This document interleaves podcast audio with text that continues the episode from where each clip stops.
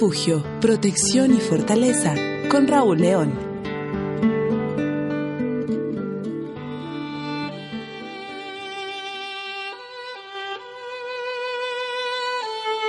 Podemos buscar la felicidad por cien caminos diferentes, pero si dejamos de lado al Creador, el resultado siempre será el mismo, frustración y desengaño.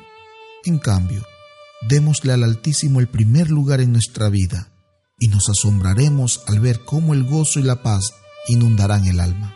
Esta es la gran fuente de la cual el hombre puede beber para su propio bien. Cierta noche, Paganini estaba dando un concierto ante un numeroso auditorio, pero mientras afinaba su violín, una de las cuatro cuerdas se rompió. La desilusión cundió entre los presentes, y cuando el famoso concertista interpretaba una de sus piezas, se rompió otra cuerda.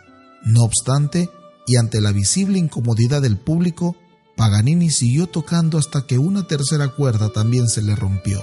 Como es natural, los asistentes estaban realmente disgustados, pero entonces el gran intérprete les dijo con toda serenidad, Señoras y señores, ahora escucharán a una cuerda y a Paganini.